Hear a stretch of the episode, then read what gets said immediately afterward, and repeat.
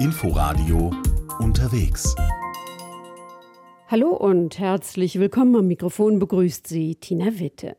Wenn es um UNESCO-Welterbestätten geht, dann ist Italien ganz weit vorn. Denn dort gibt es die meisten weltweit. Die Dolomiten, die historischen Stadtkerne von Florenz und Rom, Venedig mit der Lagunenlandschaft, der botanische Garten in Padua, die Amalfiküste und Pompeji, um nur einige zu nennen. Die italienischen Städten sind ideale Reiseziele für alle, die sich für Geschichte, Kunst und Kultur interessieren. Eva Fürzlaff war in Süditalien unterwegs und hat sich einiges davon angesehen. An Berühmtheit ist Pompeji wohl nicht zu übertreffen. Im Jahr 79 hat ein gewaltiger Ausbruch des Vesuv die blühende Stadt unter einer etliche Meter dicken Asche- und Steinschicht begraben. Sie war weg und vergessen. Wurde erst 1748 wieder entdeckt. Das, was man jetzt erlaufen und besichtigen kann, längst nicht alles, ist gewaltig. Das komplette Stadtzentrum mit Kapitol, Basilika, Theater, dazu Amphitheater, Tempel, Thermen, Werkstätten, ausgedehnte Wohngebiete. Die Häuser haben keine Dächer mehr, doch viele wunderbare Wandmalereien sind erhalten, Haushaltsgegenstände, Kunstwerke. Ein beeindruckender Spaziergang durch eine untergegangene Welt. In den Hauptstraßen und auf dem Forum drängen sich die Besucher, doch ein Stück ab ist man fast allein auf den antiken Straßen.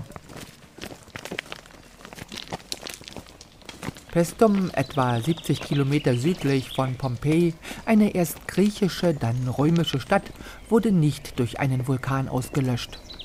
Gegründet etwa 600 vor Christus, kam sie dank fruchtbarer Böden und florierendem Handel zu Wohlstand.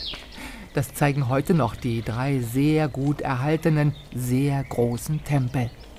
Wenn man vergleicht, was bei uns aus jener Zeit geblieben ist. Nach 1000 Jahren Leben in Pestum versumpfte die Gegend, Malaria kam, die Bewohner verließen den Ort.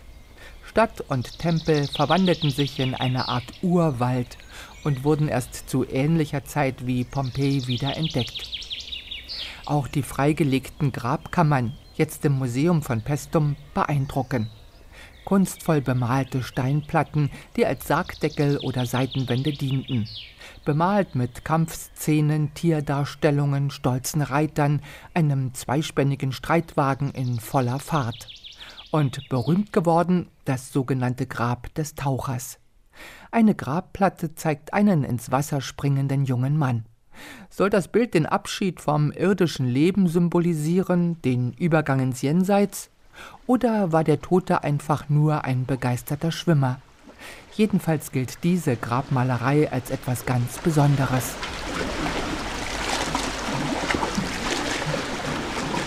Südlich von Pompeji ragt die landschaftlich spektakuläre Halbinsel von Sorrent ins Meer. Ein Bergrücken mit über 1000 Meter hohen Gipfeln fällt steil ab zur Küste. Und weil zwar fruchtbarer Boden, jedoch kein Platz, hat man schon vor weit über 1000 Jahren an den steilen Hängen Terrassengärten angelegt. Viele, viele Etagen übereinander, wo Zitronen wachsen und Wein. Amalfi Coast is a World Heritage Site for its famous terrace. There are the terrace of the lemon on the coast and of the grapes. Diese uralten Terrassengärten am Südhang werden immer noch bewirtschaftet und machen die Amalfi-Küste zum Welterbe. Der Weinanbau dort gilt als ältester weltweit, weil nicht wie anderenorts zwischenzeitlich die Reblaus für Kahlschlag sorgte. Der Winzer Aurelio Tajani baut heute noch die roten Trauben Tintore an. Diesen Wein hat man schon im alten Pompeji getrunken. Auf Wandgemälden in Pompeji erkennt man Tintore-Trauben. Unten die sonnenverwöhnte Küste mit den berühmten Orten Positano, Amalfi und Ravello gilt als Sehnsuchtsort der Amerikaner. Seit in den 1960er Jahren Jackie Kennedy, Onassis und deren illustre Gäste dort auf ihren Yachten feierten. Vorher gab es keinen Tourismus. Nun liegen vor allem im Sommer edle Yachten in den kleinen Häfen und Kreuzfahrtschiffe vor der Küste. Und Winzer Aurelio freut sich über Gäste, die hoch in die Berge nach Tramonti kommen, um seinen Wein zu trinken. Every year a lot of tourists came to Tramonti in my farm to testing wine. Von Salerno bis Amalfi sind es nur 25 Kilometer. Doch auf der engen, kurvigen Straße an der Küste zuckelt man über eine Stunde mit dem Auto. Öffentliche Verkehrsmittel sind in Italien sehr preiswert. Man könnte von Salerno mit dem Schiff nach Positano oder Amalfi fahren, auf dem Pfad der Götter durch die Wein- und Zitronengärten wandern bis zum nächsten oder übernächsten Küstenort und mit dem Schiff wieder zurück nach Salerno.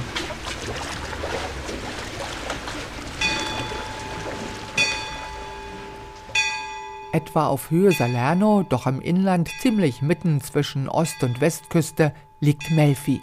Vor 800 Jahren Hauptstadt des Königreichs Sizilien und Sitz von Friedrich II., Kaiser des Heiligen Römischen Reichs und Enkel von Kaiser Barbarossa. Melfi war so wichtig während dem Mittelalter zwischen Normannen und Schwabenperiode und der war wie eine Hauptstadt für die Region Basilicata dank Friedrichs II.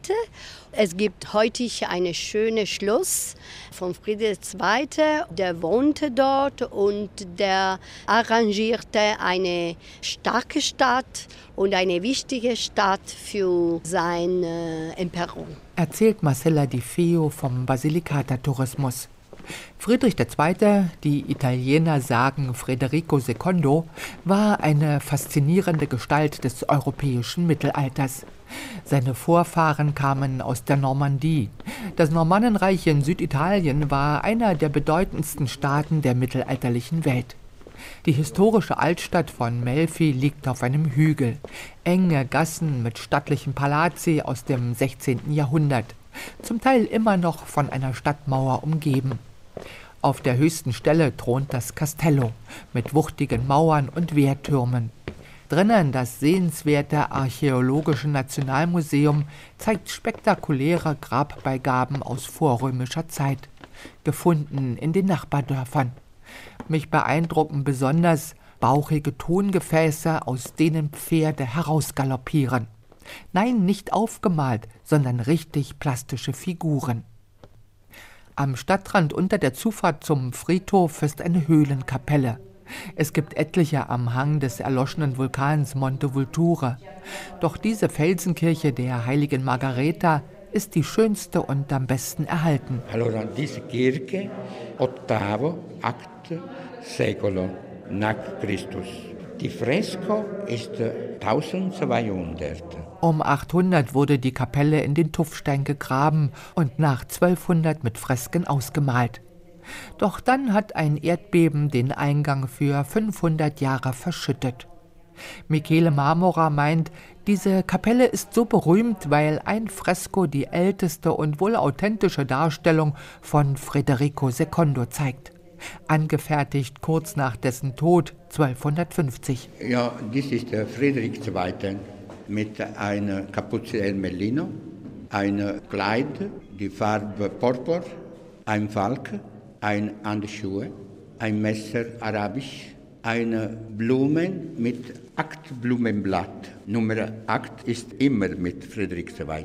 Und neben dem Kaiser zwei Skelette als Sinnbild des Todes.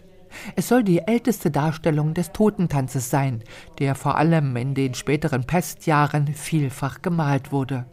Vor dem Tod sind alle gleich, auch ein Kaiser muss sterben. Diese ist die erste Primo Affresco, die Familie Imperiale contra la Morte. Die Tod gesagt, Auto bist ein Kaiser, muss kommen mit mir. Eine Autostunde weiter östlich hat Friedrich II. das Castel del Monte bauen lassen, ebenfalls auf einer Bergkuppe, allerdings ohne Stadt. Von weitem wirkt es wie ein riesiges modernes Silo, ist jedoch fast 800 Jahre alt. Ein achteckiger Bau, an jeder Ecke außen ein wiederum achteckiger Turm. Auch der Innenhof hat acht Ecken, ja die Zahl acht, von der Michele in Melfi sprach. Schmucklose Wände, kaum ein Fenster. Warum gebaut und warum gerade so, das weiß man nicht. Drinnen ist kein Kaiserprunk zu sehen, nur der nackte Bau. und eine Ausstellung über das Buch zur Falkenjagd, das Friedrich Höchst selbst geschrieben hat. Vor 26 Jahren wurde das Castel del Monte zum Weltkulturerbe, weil man in diesem Bau Einflüsse aus dem ganzen Mittelmeerraum jener Zeit gebündelt sieht.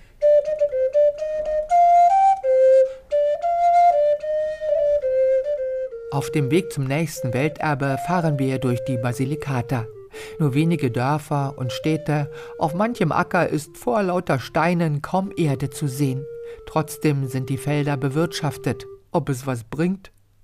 Es war und ist eine der ärmsten Regionen Italiens sagt der Archäologe Emanuele Curti. Basilicata was perhaps one of the poorest region in Italy. So poor that is the only South Italian region that doesn't have a mafia. So arm, dass es die einzige Region im Süden ist, wo es keine Mafia gibt. Wo selbst noch im 20. Jahrhundert Menschen in Höhlen wohnten, nicht nur in Matera. Doch dort sind die Sassi ein ganzes großes Stadtviertel unterhalb der heutigen Stadt am Hang an der Schlucht. Ein irres Gewirr von krummen Gassen, schmalen Stiegen, Treppen hoch und runter. Maria Caprioli zeigt auf kleine Steinhäuschen, die wie dicke Klumpen aufeinander hocken. Das hier, das sind gebaute Häuser, aber wenn man in einem Haus reingehen würde, es ist nichts anderes als eine Grotte, aber beim Steinhaus mit den Resten hat man dann schöne Fassaden gebaut. Ein Stück weiter im Sasso Cavioso gibt es keine Häuschen, keine Fassaden mit Tür und Fenster, nur Höhlen. Eine typische Höhlenwohnung wurde zum Museum Casa Grotta drei Räume hintereinander in die Tiefe des Berges gehauen.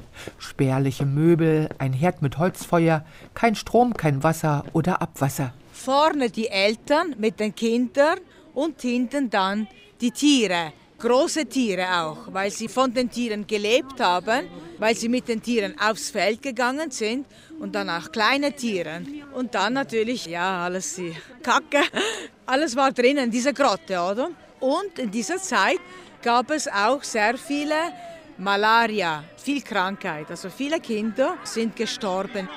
Carlo Levi, der nach Süditalien verbannt war, hat in seinem 1945 erschienenen Buch Christus kam nur bis Eboli die elenden sanitären Zustände öffentlich gemacht.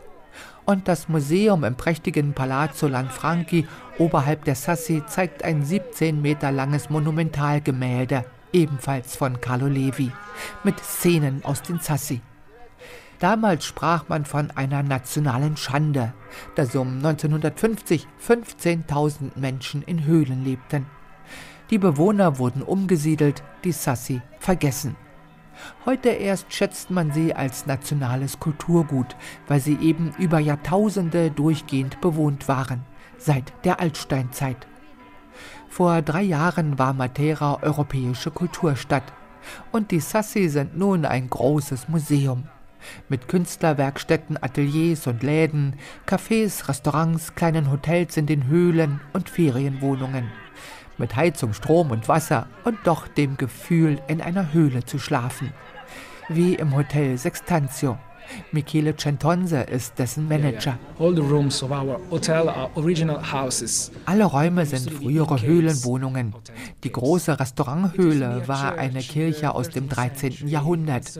1950 lebte hier eine Familie mit zehn Personen, Eseln und anderen Tieren. Alle in diesem Raum. Es lohnt sich, auf die andere Seite der Schlucht zu gehen. Dort beginnt der Moja Naturpark auch mit etlichen Höhlen, die sicher mal bewohnt waren und jetzt als Ziegenställe dienen. Und mit einem grandiosen Ausblick auf die Sassi. Der 70-jährige Eustachio ist in einer Höhlenwohnung aufgewachsen. Jetzt kommt er nur noch, um für Touristen zu musizieren.